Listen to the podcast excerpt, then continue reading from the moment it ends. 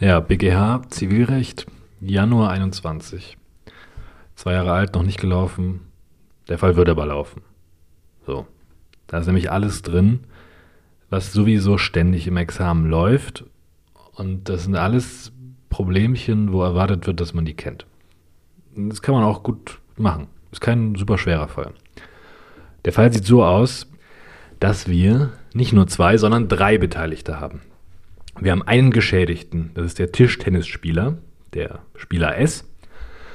Ist minderjährig, der ist 15 Jahre alt und er kann besonders gut Tischtennis spielen. Der ist da in seinem Tischtennisverein, in, weiß nicht, Tischtennisverein Köln.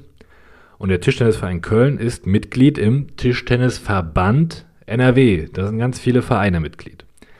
Tischtennisverband NRW ist der zweite Beteiligte. Der veranstaltet regelmäßig Kadertrainings für besonders gute Tischtennisspieler. Genau wie es halt auch im Fußball eine U17-Nationalmannschaft oder sowas gibt oder eine Landesauswahl. Gibt es das auch im Tischtennis. Und da werden die besonders guten Spieler einmal im Monat oder so trainieren die halt beim Verband. Und wer macht das Training? Trainer, Tischtennistrainer, die dann vom Verband engagiert werden. Das ist der dritte Beteiligte, unser Tischtennistrainer T. Wir haben also den Spieler S, der ist 15. Wir haben den Tischtennisverband NRW, das ist eine juristische Person. Und wir haben den Tischtennistrainer T, der macht, der führt das Training aus für den Verband. Und er ist halt ein normaler Trainer, der hat eine Trainerlizenz, und er hat auch die ganzen Kurse, die Trainer so machen. Unter anderem müssen Trainer ja auch so Erste-Hilfe-Lehrgänge absolvieren, damit die eingreifen können, wenn was passiert. Denn bei einem Sport und vor allem bei einem Leistungssport passiert ja öfter mal was. Das sind so die Grundvoraussetzungen des Falls. Und bei Jura müssen ja bei, muss ja bei Fällen immer irgendwas schiefgehen. Was ist hier schiefgegangen? Naja, der Verband schickt eine Einladung an unseren S, an unseren Spieler, egal ob das jetzt persönlich läuft oder über den Verein, ist egal sagt, komm noch hier zum Kadertraining in zwei Wochen. Und dann kommt er auch hin und da ist der Trainer T und dann trainieren die da mit 20 Leuten. Die machen sich warm und irgendwann beim Warmmachen fällt unser S einfach um. Was ist passiert? Der erleidet einen Herz-Kreislauf-Stillstand. Also das Herz hört auf zu schlagen. Nicht gut. Das heißt, der liegt da bewusstlos rum und atmet auch nicht mehr. Wer ist da? Unser Trainer T. Was macht der? Nichts Richtiges. Der geht dann in die Umkleide zur Tasche von dem S, guckt, ob da irgendwas, irgendwelche Medikamente drin sind, ob der irgendwelche Krankheiten hat. In der Zwischenzeit liegt da der S und atmet halt nicht mehr. Und irgendwann, nach viel zu langer Zeit, wird der Notarzt gerufen. Der Notarzt kommt, macht dann hier Reanimation und alles, was dazugehört. Der S wird auch reanimiert, lebt auch, aber schwerste Hirnschäden und ist für immer pflegebedürftig. So geht's dem S. Und jetzt will er Schmerzensgeld. Von wem? Vom Verband und vom Trainer. Das ist der Fall. Wir müssen also in der Klausur Ansprüche prüfen gegen den Verband und gegen den Trainer. Bietet sich an, zuerst Ansprüche gegen den Verband zu prüfen. Und als typischer Schadensersatzanspruch kommt zuerst mal in Betracht 280.1 mit 241.2. Weil der Verband vielleicht eine Nebenpflicht aus dem Vertrag mit S verletzt hat. Das prüfen wir. Dieser stinknormale 280 wegen einer Nebenpflichtverletzung, drei Prüfungspunkte, Schuldverhältnis, Pflichtverletzung vertreten müssen und dann halt der Schaden hinten raus. Das weiß jedes Kind. Das Problem ist, dass bestimmt ein Drittel, wenn nicht die Hälfte der Leute in so einer Klausur das Problem nicht sieht an dieser Stelle entweder wird 280 überhaupt nicht geprüft, sondern sofort auf 823 gesprungen. Oder es wird 280 geprüft, aber das Problem nicht problematisiert. Haben die wirklich einen fucking Vertrag geschlossen? Einen Tischtennisvertrag, meinetwegen einen Betreuungsvertrag? Oder spielt der Esther halt einfach nur Tischtennis? Ist das eine bloße Gefälligkeit des Verbandes, da drei Tischtennisplatten hinzustellen und die Jungs spielen zu lassen. Wie sieht's aus? In Klausuren springen die meisten dann direkt auf 823.1, weil die sagen, naja, die spielen ja nur Tischtennis. Das ist ja kein Vertrag. Oder die Leute sagen, er hat sich ja verletzt, ist 280. Der hat den ja eingeladen.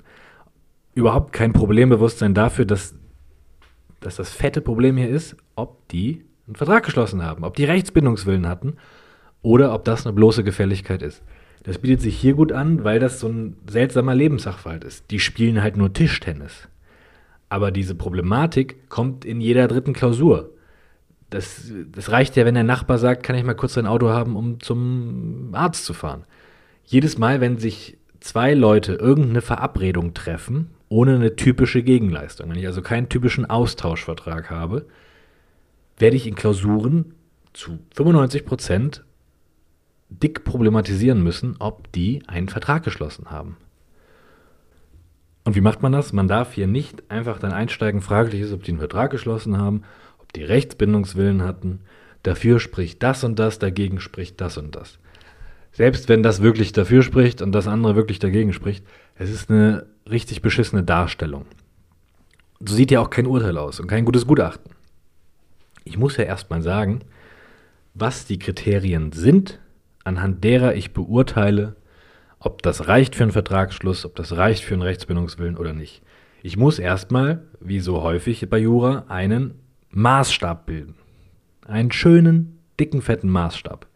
Und wenn ich das mache, ist in der Klausur das, was nach dem Maßstab kommt, gar nicht mal so wichtig, solange ich dann nur genug schreibe und zeige, dass hier ist ein Schwerpunkt. Wichtig ist, dass ich davor sage, worauf es denn ankommt. Und wie das der eine sieht und der andere sieht, ob diese Kriterien hier erfüllt sind oder nicht, ist zweitrangig. Wo kriege ich diesen Maßstab her? Im ersten Examen aus dem Kopf. Die muss man halt können. Das hat man im ersten Semester mal gelernt. Und im zweiten Examen, großer Vorteil, das kann man einfach aus dem Paarland, aus dem Grüneberg abschreiben. Das steht vor 241. Der Einleitung zum Schuldrecht, wo auch sonst. Da steht dann alles drin. Und da sind dann drei Sätze, die schreibt man ab und dann kann man darunter sagen, dafür und dagegen und dieses und jenes. Man muss halt nur einmal diesen Maßstab bilden. Das übersehen viele in Klausuren. Konkret steht da drin, dass nicht der innere Wille entscheidend ist, was die sich denken, sondern wie das objektiv zu bewerten ist, also objektiver Empfängerhorizont. Maßgeblich sind die wirtschaftliche und rechtliche Bedeutung der Angelegenheit, Art, Grund und Zweck der Gefälligkeit sowie die Interessenlage. Ja. Es gibt auch noch ein paar mehr Sätze, aber das ist jetzt zu langweilig. Es steht da drin und im ersten Examen schreibt man das halt hin. Wie groß ist die Bedeutung für die Parteien? Was ist Grund und Zweck der Gefälligkeit? Wie ist die objektive Interessenlage zwischen diesen Menschen? Diesen Maßstab muss ich da einmal bilden, um zu zeigen, Digga, Herr Korrektor, ich weiß, das hier ist ein Schwerpunkt und deswegen schreibe ich jetzt viel. Ich habe es gerafft. So. Ob ich dann am Ende zu dem Ergebnis komme, das ist ein Vertrag oder nicht, das kann der gar nicht richtig korrigieren. Aber ich muss ihm halt zeigen, ich weiß, was die Leute hier von mir wollen vom JPR. Ein Argument, das man dann quasi immer bringen kann bei solchen Abwägungen, Vertrag oder nicht, ist, man kann schreiben, naja, das war ja alles unentgeltlich. Das könnte ja gegen einen Rechtsbindungswillen sprechen, wenn die das ja nur unentgeltlich machen wollen. Und dann schreibt man diesen Klassikerspruch hin, der auch in 8 Millionen BGH-Entscheidungen steht.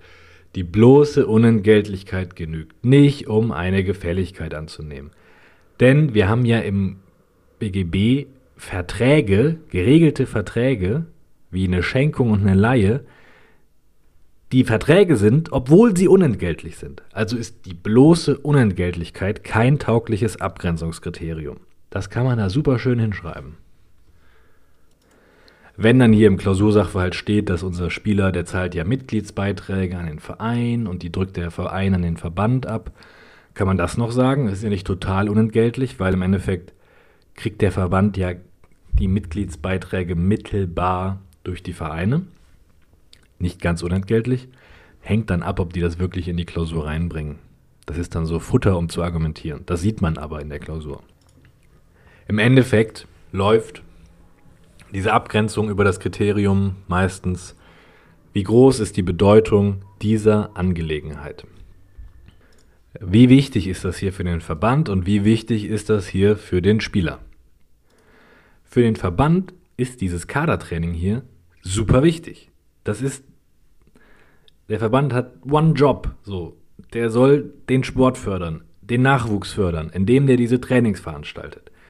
Das steht dann auch in der Satzung von so einem Verein drin. Zweck dieses Vereins ist die Förderung des Tischtennissportes in NRW und die Förderung des Nachwuchses, bla bla bla. Dafür muss es dieses Kadertraining geben. Sonst passiert ja nichts. Sonst ist er einfach nur da. Genau diese Veranstaltungen, diese Trainings, das ist der Zweck dieses Verbandes. Und wenn das nicht durchgeführt wird oder scheiße durchgeführt wird, ist das direkt unmittelbar Kacke für den Verband. Deswegen ist das von großer Bedeutung für den Verband. Außerdem ist das ja gar nicht so einfach zu organisieren für den Verband. Der braucht eine Halle. Die muss groß sein, da müssen ja ganz viele Tischtennisplatten drinstehen. Die muss der mieten. Der braucht Mitarbeiter, der muss einen Trainer engagieren, den muss der bezahlen. Der Verband braucht 20 Tischtennisplatten, die kosten Geld. Der braucht eine Versicherung, falls da was kaputt geht, falls sich jemand verletzt. Das ist alles ein bisschen mehr als mal eben nachmittags auf dem Bolzplatz treffen. Für den Verband ist das sein Leben, das ist das Leben des Verbandes. Also große Bedeutung dieser Angelegenheit für den Verband spricht für Vertrag und gegen Gefälligkeit. Und was mit dem S, unserem Spieler? Naja, keine Ahnung, wenn er so guter Tischtennisspieler ist, ist das wahrscheinlich so ein bisschen sein Leben. Also dem ist schon wichtig, ein geilerer Spieler zu werden und da ein gutes Kadertraining zu absolvieren. Deswegen macht er da ja auch alles, was der Trainer ihm sagt. So läuft das ja. Sonst fliegt er raus ist schon wichtig für ihn. Das ist natürlich nur ein seichtes Argument, aber viel wichtiger ist, das ist Leistungssport. Und wenn da 20 Menschen mit Holzbrettern in der Hand stehen und wie wild um sich schlagen, um irgendwelche Bälle zu treffen, dann kann da schnell was passieren. Vor allem, wenn es Leistungssport ist. Dann nehmen die das alle sehr ernst. Und gerade bei einem Leistungstraining von Minderjährigen gibt es krasse, erhebliche Schäden, die eintreten können. Da kann ganz schön viel schiefgehen. Und wenn das scheiße organisiert ist und da nur inkompetente Leute rumhampeln, dann ist das Kacke für den Spieler, der teilnimmt, denn der verlässt sich ja darauf, dass da schon alles gut gehen wird. Kein Leistungssportler will sich da verletzen und geschädigt werden. Also ist dieses ganze Training, dass es stattfindet und wie es organisiert wird, super wichtig für den Verband, aber auch für den Spieler. Objektiv. Deswegen spricht hier alles für Rechtsbindungswillen plus Vertragsschluss plus Schuldverhältnis plus wir sind im 280. Wir haben einen Tischtennisvertrag geschlossen. Und zwar als Verhalten, an das man anknüpfen kann, jedenfalls spätestens durch Gewährung des Trainings und Teilnahme am Training, durch schlüssiges Verhalten, so der BGH. Zweite Voraussetzung, Pflichtverletzung. In der Klausur kommt es immer gut, wenn man das tatsächlich mal definiert. What the fuck ist Pflichtverletzung? Das ist eine negative Abweichung vom geschuldeten Pflichtenprogramm. Und das geschuldete Pflichtenprogramm ergibt sich hier einerseits aus dem Vertrag und aus 241.2, nämlich die Rücksichtnahmepflichten. Im 241.2 steht drin, jede Partei muss auf die Rechtsgüter und Rechte und Interessen des anderen Rücksicht nehmen. Das ist das Pflichtenprogramm. Und wenn jemand nicht Rücksicht nimmt, dann weicht er halt negativ davon ab, was er schuldet. Was für eine Pflicht hat dann der Verband als Veranstalter des Kadertrainings? Der hat eine Verkehrssicherungspflicht. Die kennt man aus 823, aber das gilt natürlich alles auch im Vertrag. Auch wenn ich im Vertrag bin, muss ich meine Verkehrssicherungspflichten wahren. Also alle, die mit diesem Training in Berührung kommen, da muss ich dafür sorgen, dass die sich so weit wie möglich nicht verletzen. Da darf nicht der Boden komplett nass sein. Das ist meine Verkehrssicherungspflicht auch im Vertrag. Also ergibt sich aus 241.2 als Nebenpflicht eine Verkehrssicherungspflicht, das Training so zu organisieren, dass Schäden der Teilnehmer so weit wie möglich, so weit wie zumutbar vermieden werden. Das schreibt man in die Klausur tatsächlich so rein. Das ist ganz wichtig, dieser Punkt. Das ist wieder die Maßstabsbildung, die so oft fehlt. Dass es eine VSP, eine Verkehrssicherungspflicht gibt, das ist meistens nicht das Problem. Die Frage ist, wie weit geht denn die VSP in diesem konkreten Fall? Wie viel musste denn unser Veranstalter machen? Und auch da muss man einen Maßstab bilden. Die Reichweite der VSP, was er unternehmen musste, richtet sich nach den Erwartungen der beteiligten Verkehrskreise. Also die Menschen, die da verkehren, die mit dieser gefährlichen Umgebung in Berührung kommen, was dürfen die berechtigterweise erwarten? Und diese Erwartung muss unser Verkehrssicherungspflichtiger erfüllen. Also große Frage hier, was kann man von einem Verband, der das Leistungstraining von Jugendlichen organisiert, erwarten? Welche Vorkehrungen muss der treffen?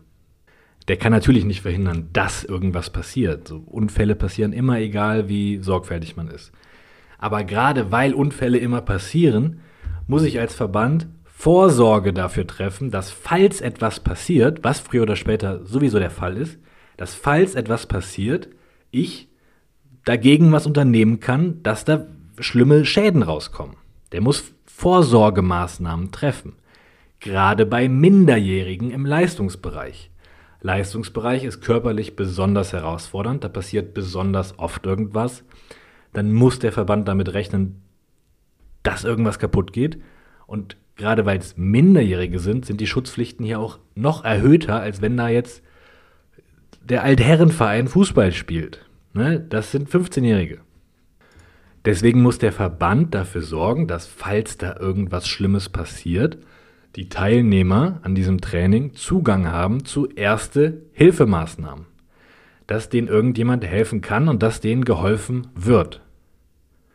Wurde diese Nebenpflicht verletzt? Der Verband selber kann ja nicht handeln. Das ist ja nur so ein Gedankenkonstrukt, so ein, eine juristische Person halt. Deswegen brauche ich bei einer juristischen Person immer eine Zurechnung. Dass irgendwelche Menschen was verkackt haben.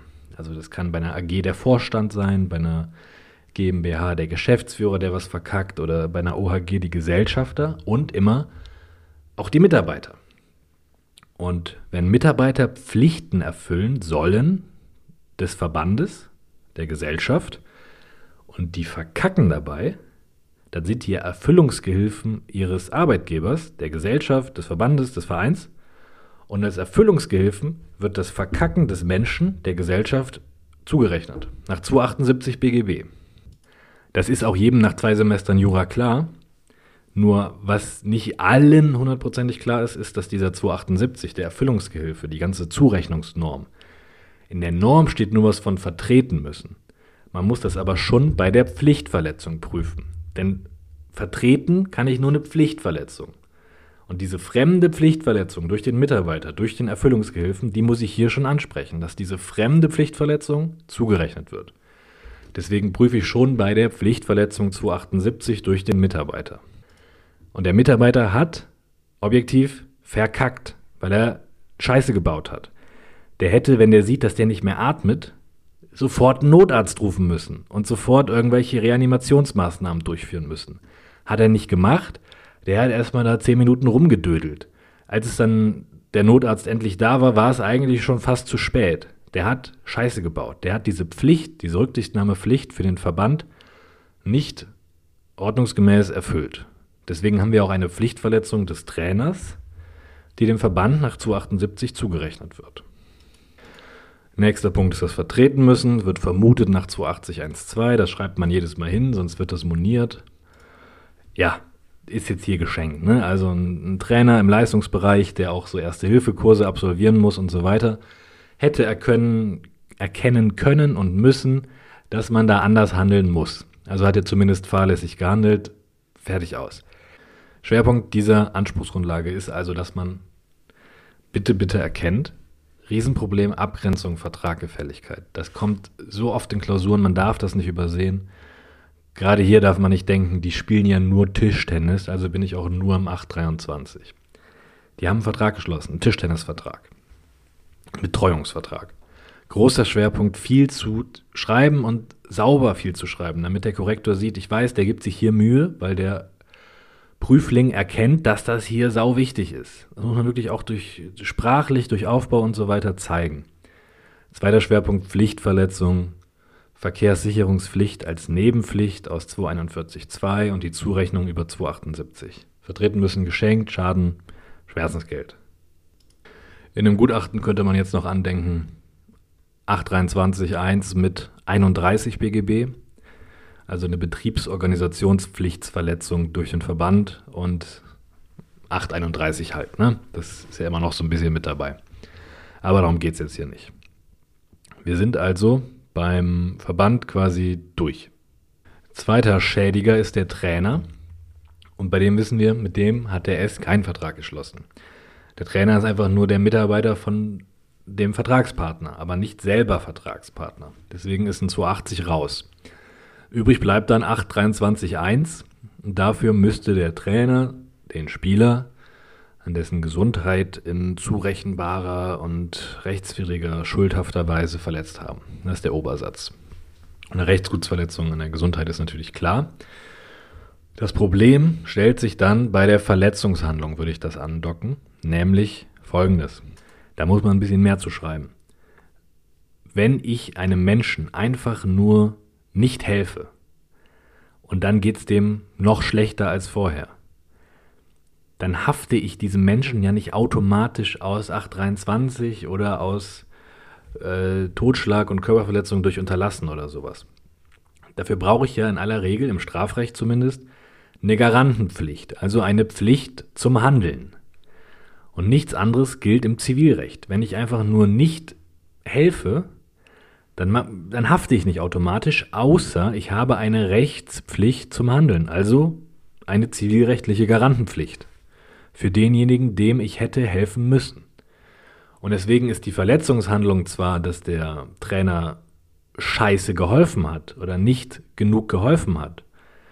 Das ist aber nur eine relevante Verletzungshandlung, wenn unser Trainer auch eine Rechtspflicht hatte zu helfen. Und das muss ich hier prüfen. Musste der überhaupt helfen? Denn nur dann ist das eine relevante, zurechenbare Verletzungshandlung. Ich prüfe dann also quasi im 823.1 bei der Verletzungshandlung, eine Garantenpflicht. Für den Verband, dessen Garantenpflicht oder Sorgfaltspflicht, die folgt ja direkt aus dem Vertrag, aus 241.2. Da steht ja drin, du musst dich um deinen Vertragspartner kümmern. Für unseren Trainer folgt das nicht direkt aus 241.2, denn mit dem hat der Spieler ja keinen Vertrag geschlossen. Aber der Verband hat ja gesagt, du Trainer, du erfüllst diese Sorgfaltspflicht. Du kümmerst dich darum, dass dem Spieler nichts passiert. Das heißt, der Verband hat diese Sorgfaltspflicht auf den Trainer delegiert. Und deswegen, wegen dieser Delegierung, Delegation, keine Ahnung, hat der Trainer hier auch eine Rechtspflicht zum Handeln, weil der Verband den dazu beauftragt hat und der Trainer das angenommen hat. Das ist sein Job. Das hier ist dann quasi das Spiegelbild zur Erfüllungsgehilfeneigenschaft aus dem 280. Deswegen haben wir eine relevante Verletzungshandlung und das war auch alles zurechenbar und widerrechtlich. Letztes Problem, da sind wir durch. War das denn auch schuldhaft? Wenn irgendwo steht verschulden, schuldhaft, dann ist eigentlich gemeint fahrlässig oder vorsätzlich. Fahrlässig heißt einfach nur fahrlässig. Einfache Fahrlässigkeit genügt. Wenn ich den Fall nicht kennen würde, würde ich mir jetzt fragen, wo ist hier das Scheißproblem? ist doch alles klar. Naja, der Trainer sagt, also, alles ganz traurig gelaufen. Aber ich habe ja versucht, irgendwie zu helfen. Und wenn man versucht, anderen Menschen zu helfen und dabei verkackt man halt irgendwas, dann kann man auch nicht direkt voll in der Haftung stecken. Ich habe es ja immerhin versucht. Wenn ich dann sofort mit einer Haftung rechnen muss, dann helfe ich doch keinem mehr. Dann hilft ja keiner mehr dem anderen. Und genau diese Situation regelt 680 BGB. Das ist eine Norm aus der GOA. Da steht drin, wenn der Geschäftsführer dem Geschäftsherrn helfen will zur Abwehr einer drohenden Gefahr, dann haftet der Geschäftsführer nur für Vorsatz und grobe Fahrlässigkeit. Das ist also ein erleichterter Haftungsmaßstab, eine Haftungsmilderung. Und hier wollte der Trainer ja auch nur helfen. Der dachte, ich helfe dem jetzt, ich gucke, was der hat. Das ist im Gedanken her vom Ansatz ja zumindest nachvollziehbar. So in der Klausur kommt man da jetzt nicht von alleine drauf, hier 680 zu prüfen im 823, wenn man vorher überhaupt nicht in der GOA unterwegs war. Im Sachverhalt wird dann wahrscheinlich nicht stehen 680 BGB, aber unser Trainer wird sich wahrscheinlich in der Klausur darauf berufen. Der wird dann sagen, ich wollte doch nur helfen, ich kann doch jetzt nicht voll haften. Es war ja nur leicht fahrlässig, irgendwie sowas. Und dann muss man direkt, aha, 680, da war doch was. Wie sieht's denn hier aus? Das ist ein bisschen ein verstecktes Problem für die besonders guten Kandidaten. Aber die besonders guten Kandidaten müssen ja auch noch erklären, warum 680 nicht geht. Direkt geht 680 nicht, weil wir nicht in der GOA sind. Der Trainer ist hier ja nicht Geschäftsführer für den Spieler, sondern der Trainer ist halt einfach ein Trainer. Der erfüllt seine schuldrechtlichen Pflichten gegenüber dem Verband. Der wird bezahlt dafür, dass der die Leute da trainiert. Der Verband bezahlt ihn, der Trainer macht nur seinen fucking Job. Der hat also keinen Fremdgeschäftsführungswillen, sondern erfüllt nur seinen eigenen Dienstvertrag mit dem Verband. Und wenn direkt nicht geht, dann aber vielleicht analog. 680 analog, weil der wollte ja nur helfen. Da brauche ich ja eine vergleichbare Interessenlage. Das sollte man in der Klausur dann auch schreiben. Dann zeigt man, dass man wenigstens so einen Funken Dogmatik im Kopf hat. Man muss ja nur so tun, als könnte man das. Man muss ja nicht wirklich können. Und was ist die Interessenlage von 680? Die Interessenlage ist, wenn man helfen will und sofort haftet, wenn man irgendwas verkackt, dann ist das scheiße, weil dann hilft man halt nicht mehr. Man will ja nicht selber auf einmal haften, nur wenn man was Gutes tun will. 680 soll durch diese Haftungserleichterung also zur Hilfe ermutigen, motivieren. 680 sagt, probier es doch wenigstens, dir kann nichts passieren. Wahrscheinlich haftest du eh nicht, außer du stellst dich mega dumm an. Aber solange du nicht mega dumm bist, probier es bitte. Wird schon wahrscheinlich nicht schaden, wir wollen, dass du es wenigstens versuchst. Deswegen Haftungsmilderung. Das ist die Interessenlage von 680. Ein unbeteiligter Dritter soll ermutigt werden, einzugreifen, statt einfach weiterzugehen. Und jetzt die große Frage, braucht ein angestellter Trainer im Leistungssport Zusatzmotivation, eine Ermutigung, um einen Spieler mit einem Herz-Kreislauf-Stillstand zu helfen? Braucht er wirklich eine besondere Ermutigung, im Krankenhaus anzurufen? Oder ist das vielleicht sein fucking Job? Vielleicht wird er dafür bezahlt, dass er auf die Leute da aufpasst und sich um die kümmert. Ist das sein fucking Job? Oder kann man den ermutigen durch eine Haftungserleichterung? Was ist wohl die richtige Antwort? Richtige Antwort ist, keine vergleichbare Interessenlage. Der Trainer muss nicht ermutigt werden. Es ist sein fucking Job. Der ist schon schuldrechtlich dazu verpflichtet zu helfen, weil es sein Job ist. Er ist der Trainer. Deswegen passt 680 auch nicht analog. Deswegen gibt es keine Haftungsmilderung und deswegen steckt der Trainer voll in der Haftung. 823.1 plus. Gar nicht so schwer und absolut nachvollziehbar. Also, was nimmt man mit aus dem Fall? Abgrenzung, Gefälligkeit, Vertrag, super wichtig, kommt häufig, schönen Maßstab bilden, dann argumentieren. Wie wichtig ist die Sache für die Beteiligten? Pflichtverletzung bei einem Verband, beim Verein, bei einer Gesellschaft, Zurechnung nach 278 bei Mitarbeitern schon auf Ebene der Pflichtverletzung. Bei 823.1 des Trainers, des Mitarbeiters, bei der Verletzungshandlung muss man darstellen, dass er, der Mitarbeiter, jetzt persönlich für die Verkehrssicherungspflicht verantwortlich ist. Die Verkehrssicherungspflicht ist seine Garantenpflicht, seine Pflicht zum Handeln. Die wurde auf ihn übertragen. Und beim Verschulden spricht man, wenn jemand nur helfen will, eigentlich nur helfen will und dabei verkackt, 680 direkt und analog an. Aber das passt hier nicht, weil das ist sein fucking Job. Der muss nicht extra ermutigt werden zu helfen. Das wird sowieso von ihm erwartet. Das ist der Fall.